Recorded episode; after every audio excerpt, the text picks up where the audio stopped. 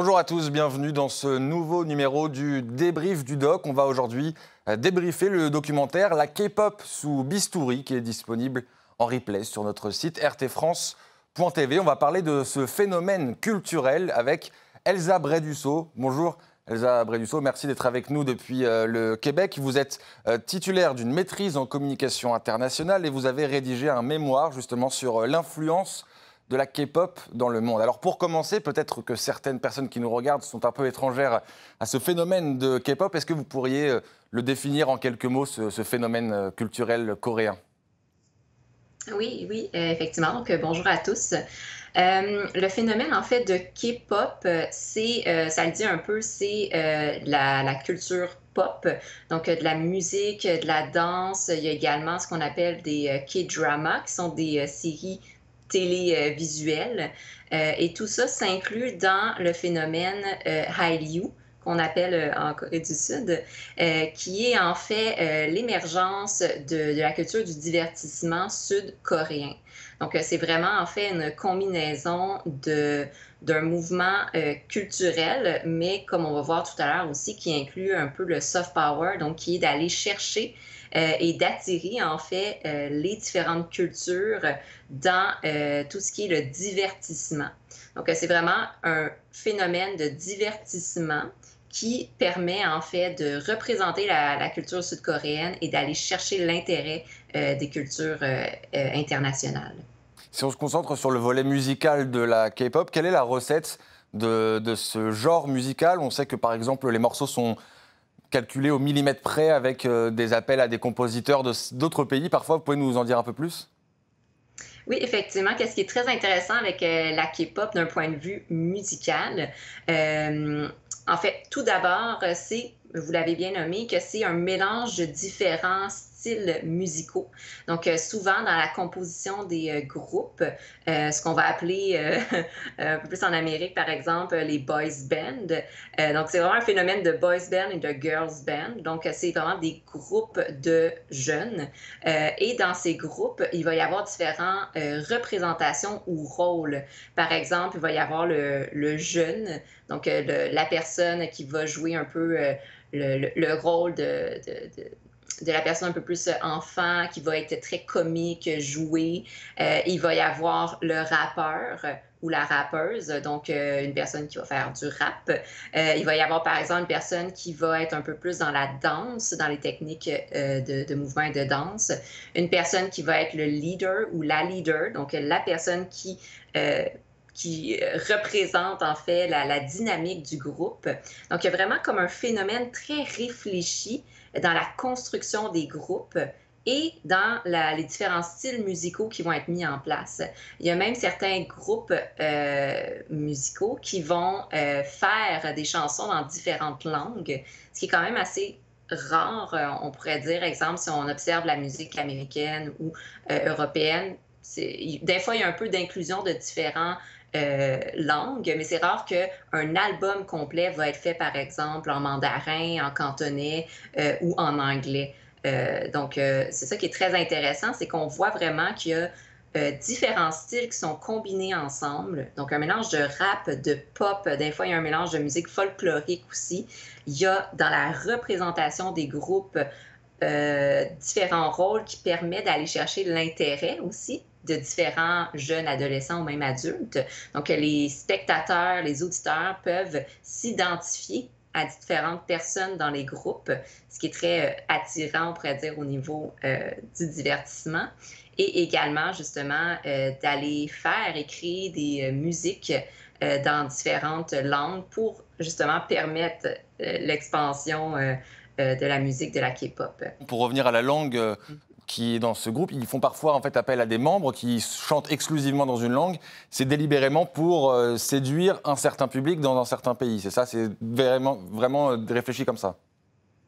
Exactement. Si on pense à un groupe, euh, exemple le groupe EXO, qui était un groupe qui a été divisé en, deux. En fait, il y a un groupe qui était vraiment sud-coréen, et un groupe euh, qui était euh, chinois et qui faisait de la musique en, cantonais, si je ne me trompe pas. Et vraiment, c'était sous la marque, on peut le nommer ainsi, EXO, mais avec deux groupes différents qui allaient rejoindre des publics, des marchés, bien sûr, parce qu'on s'entend que c'est quand même un, mouvement aussi économique. Euh, donc, allait chercher deux marchés différents au niveau euh, de, la musique. Comment sont composés ces, euh, ces groupes de K-pop? Est-ce que ce sont les maisons de disques qui décident avec des castings, on imagine, de la composition millimètre près de, de, ces, de ces groupes? Oui, c'est ça qui est très intéressant parce que le, le, au niveau économique, au niveau des entreprises, c'est fait différemment que encore une fois, euh, en Amérique, je ne sais pas exactement pour euh, en Europe, mais c'est pas nécessairement des maisons de disques, euh, c'est plus des entreprises qui vont être très diversifiées. Donc, beaucoup d'entreprises qui vont, par exemple, créer des groupes K-pop sont aussi des entreprises du divertissement en général.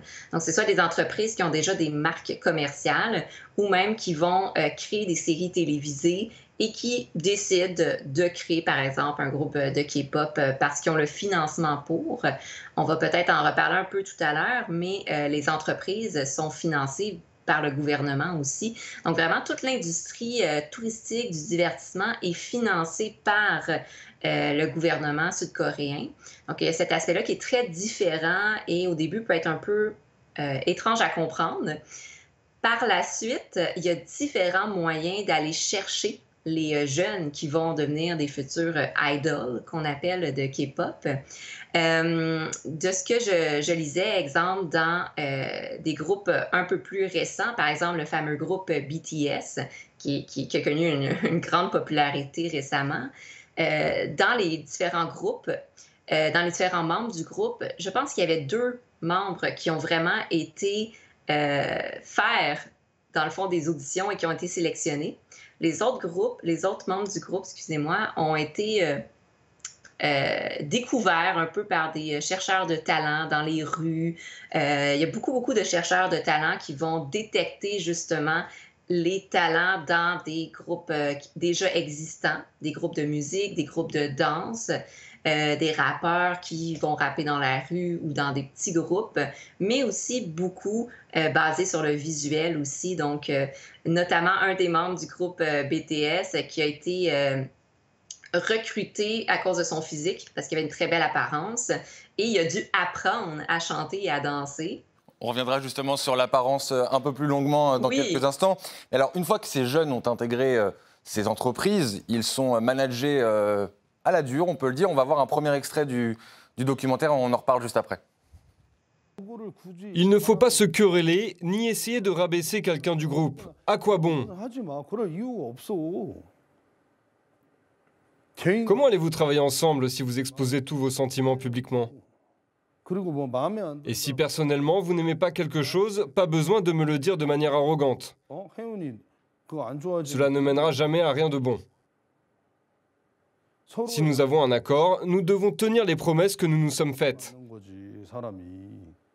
Si vous avez des problèmes personnels, vous auriez dû le dire à l'avance et ne pas rejoindre le groupe.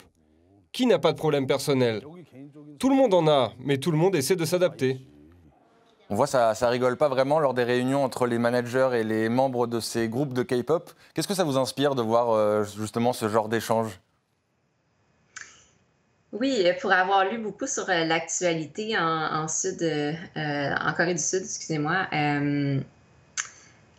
il y, a, aussi dans la culture elle-même une certaine importance accordée à l'effet de groupe, la communauté, mais aussi relié à ça beaucoup de, performances, c'est très axé sur le fait d'accomplir certains standards.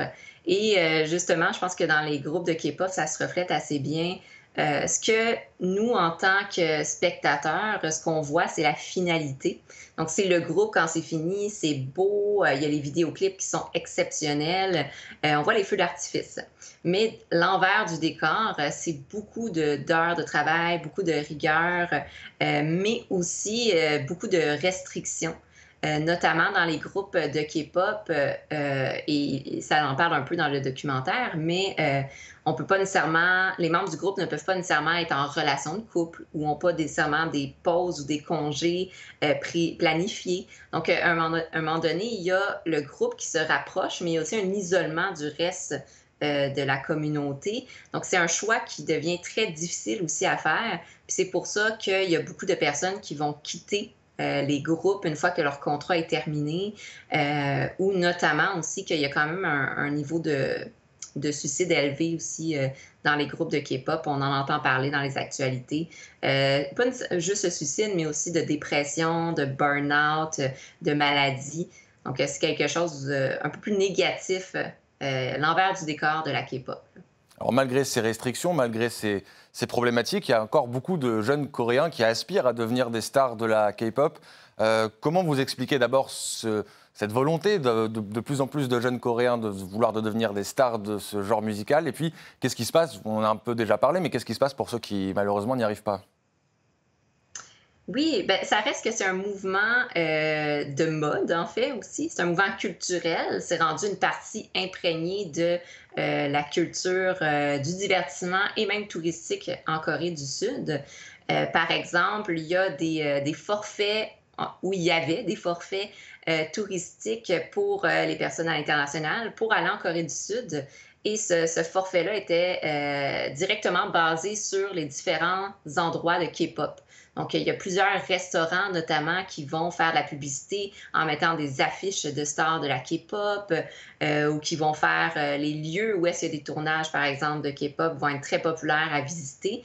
Donc, il y a quand même ce mouvement-là euh, justement de popularité, de mode, de euh, d'attrait, qui fait en sorte que, oui, bien sûr, euh, même s'il y a des aspects négatifs, on a cette tendance-là à se dire, ben moi, ça va pas m'arriver, moi, j'ai passé au travers. Ou même des fois, on n'y réfléchit pas parce qu'il y a l'attrait aussi de, de la popularité. Donc, c'est quelque chose qui est quand même présent un peu, en fait, partout dans le monde, chez parfois les, jeunes, les adolescents et certains adultes.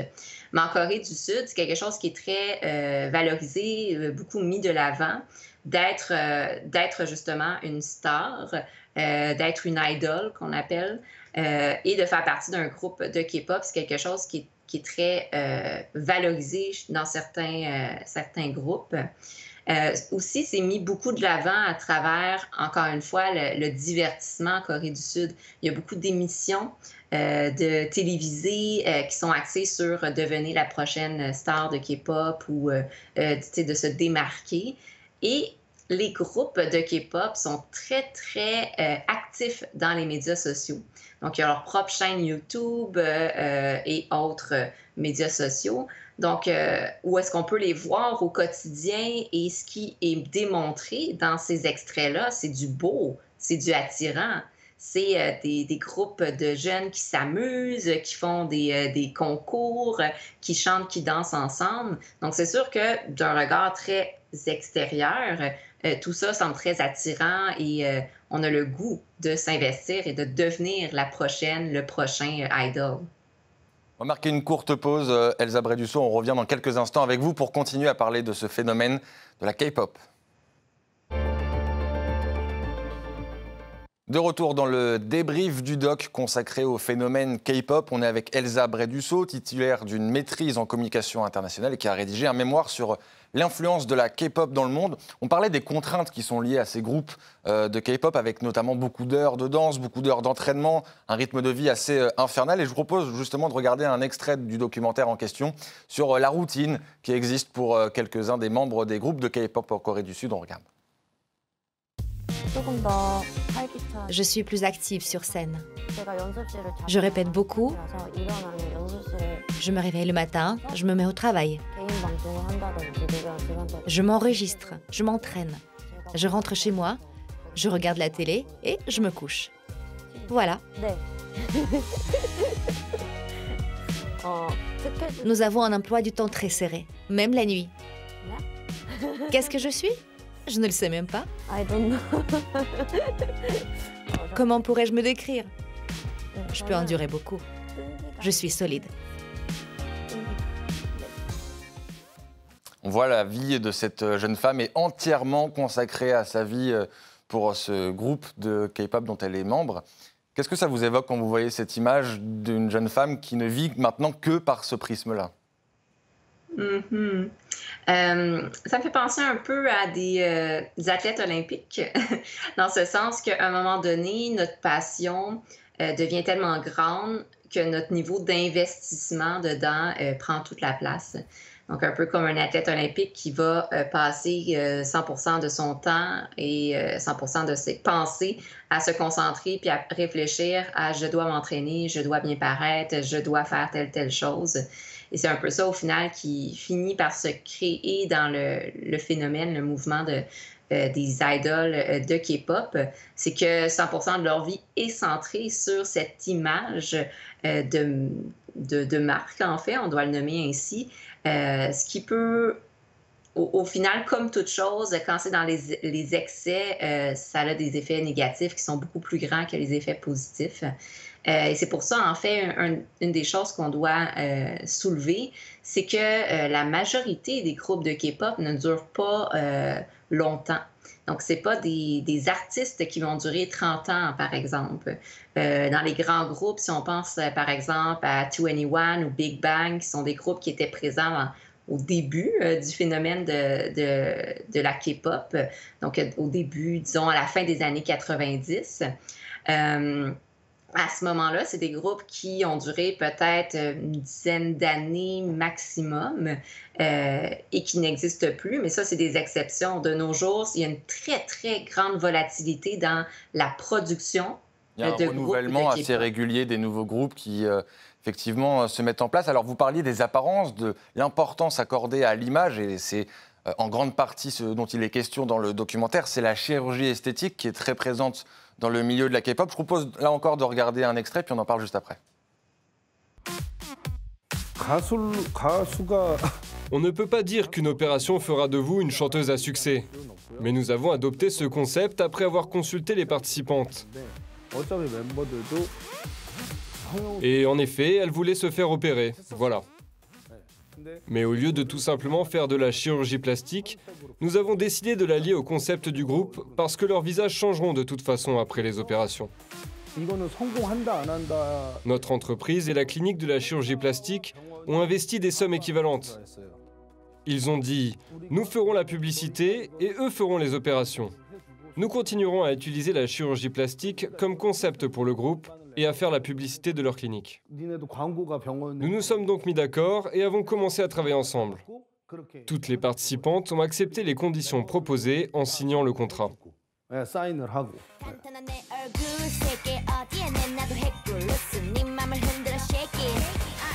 Ai-je besoin encore de faire quelque chose?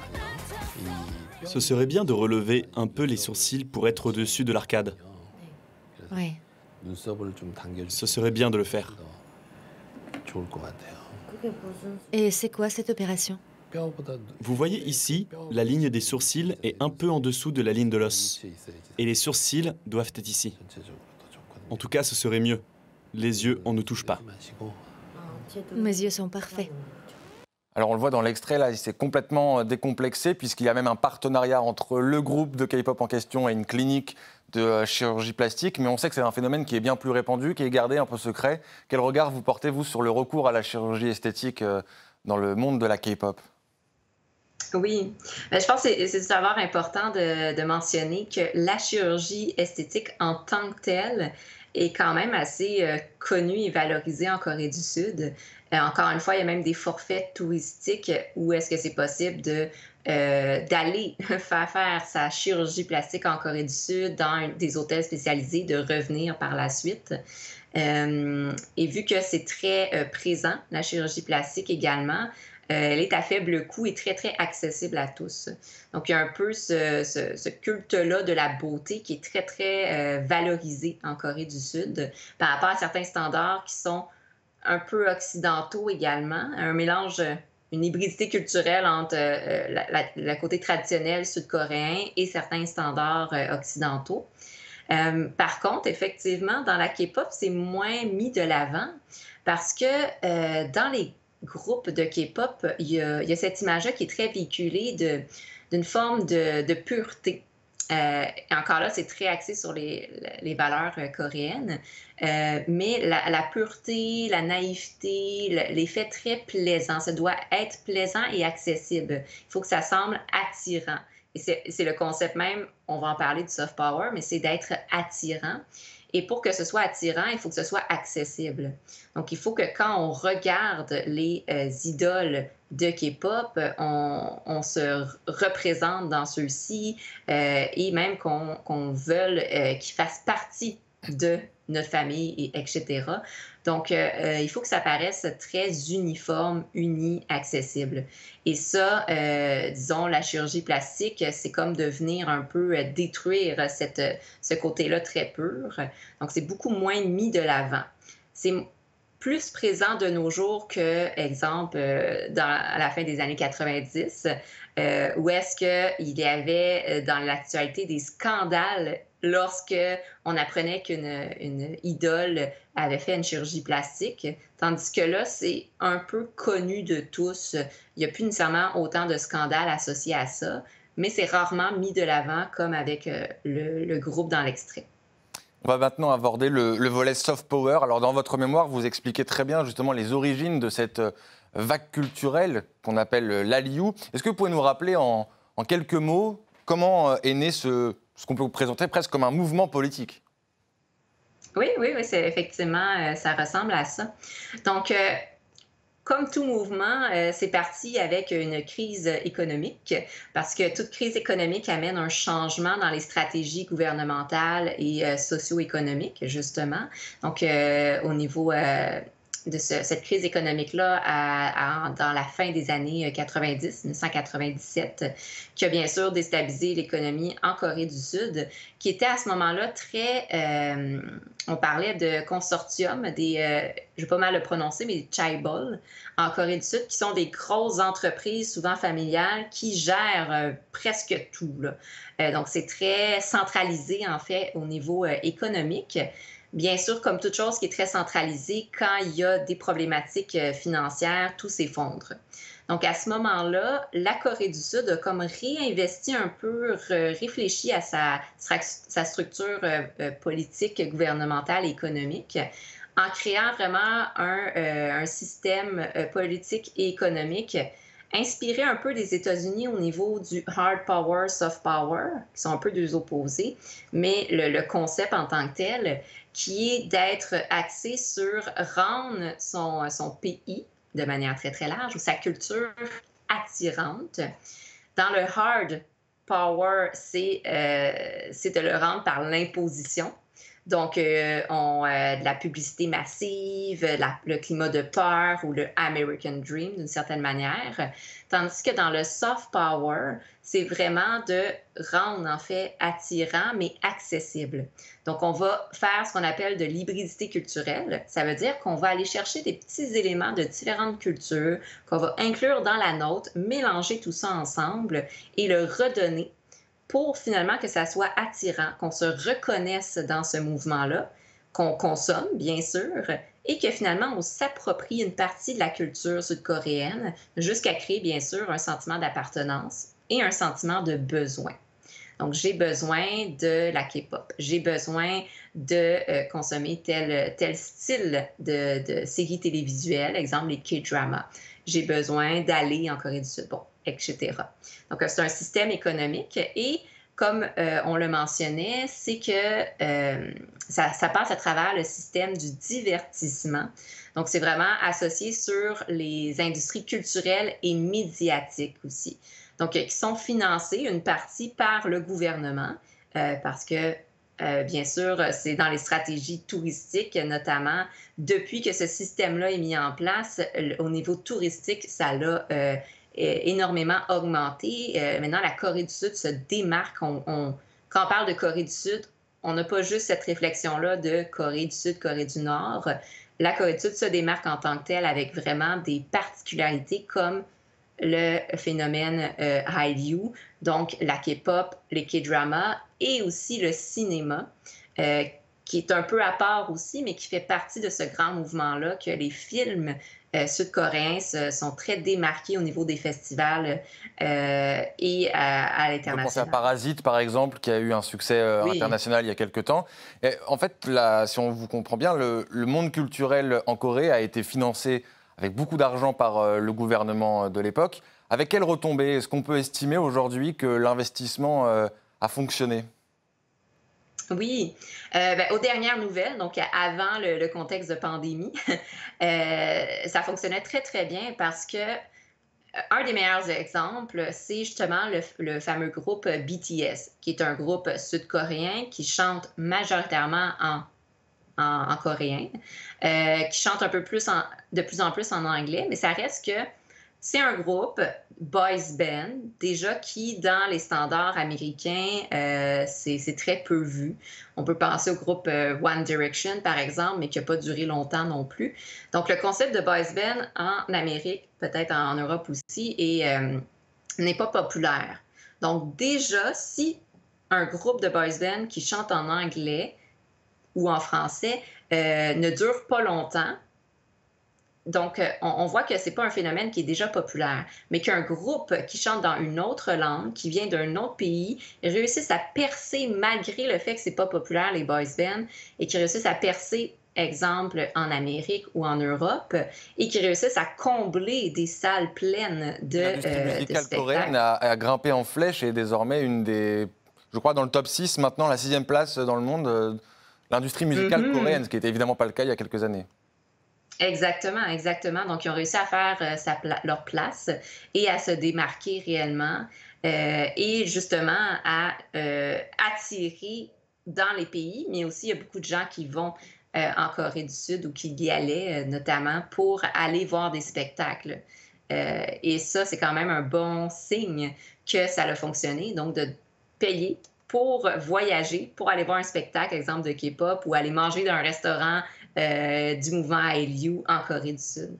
Alors même qu'il n'y a pas vraiment de couverture médiatique dans les pays occidentaux, je pense aux États-Unis, à l'Europe, ces groupes-là ne font pas l'objet d'une couverture médiatique très importante. Et pourtant, vous l'avez dit, les salles sont remplies, le nombre de vues sur euh, les plateformes numériques et sur les réseaux sociaux sont euh, très importantes. On pense par exemple aussi au chanteur Psy, qui a longtemps été la vidéo la plus consultée sur YouTube. Oui, oui, effectivement. c'est très comique par rapport à, à, Psy parce que il fait pas nécessairement partie du mouvement ILU en tant que tel parce que c'est pas un boys band, c'est un artiste qui était déjà présent beaucoup avant le, le, phénomène justement de, K-pop euh, et de, popularité des boys bands. Euh, mais euh, il, a, a, trouvé une formule gagnante qui a réussi à, fonctionner et par la suite, beaucoup de groupes ont essayé de reproduire ça Bon, ça a plus ou moins fonctionné à ce niveau-là. Mais il faut une certaine ouverture d'esprit aussi pour accepter au niveau musical et du divertissement des choses, des systèmes qui sont différents. et là, ça fonctionne. Donc, il y a des groupes comme ça ou Psy qui a réussi à, percer et ça a été une petite brèche. graduellement, il y a de plus en plus de visibilité médiatique par rapport à la K-pop. Par exemple, j'ai nommé ici euh, au Québec, mais il y a plusieurs magasins de K-pop euh, à Montréal, par exemple, où est-ce qu'on peut acheter des des goodies, des choses comme ça. Euh, il y a des mouvements aussi de groupes de danse qui vont reproduire des danses K-pop. Il y a de plus en plus de mouvements qui sont mis de l'avant pour faire venir des groupes de K-pop au Québec, par exemple. et c'est quand même beaucoup populaire dans les pays asiatique de la Sénat, donc tout autour de, de la Corée du Sud. Ça, ça, prend beaucoup de place. Et graduellement, ça commence à faire sa place euh, au Québec et en Europe euh, également. On a compris qu'on n'a pas fini d'entendre parler de ce phénomène de la K-pop. Merci beaucoup, Elsa Brédusseau, d'avoir répondu à nos questions. Je rappelle que vous êtes titulaire d'une maîtrise en communication internationale et que vous avez signé un mémoire sur l'influence de la K-pop dans le monde. Merci beaucoup encore d'avoir répondu à nos questions et merci à vous d'avoir euh, suivi cette émission. Je rappelle que vous pouvez euh, retrouver ce programme en replay sur notre site rtfrance.tv. À bientôt.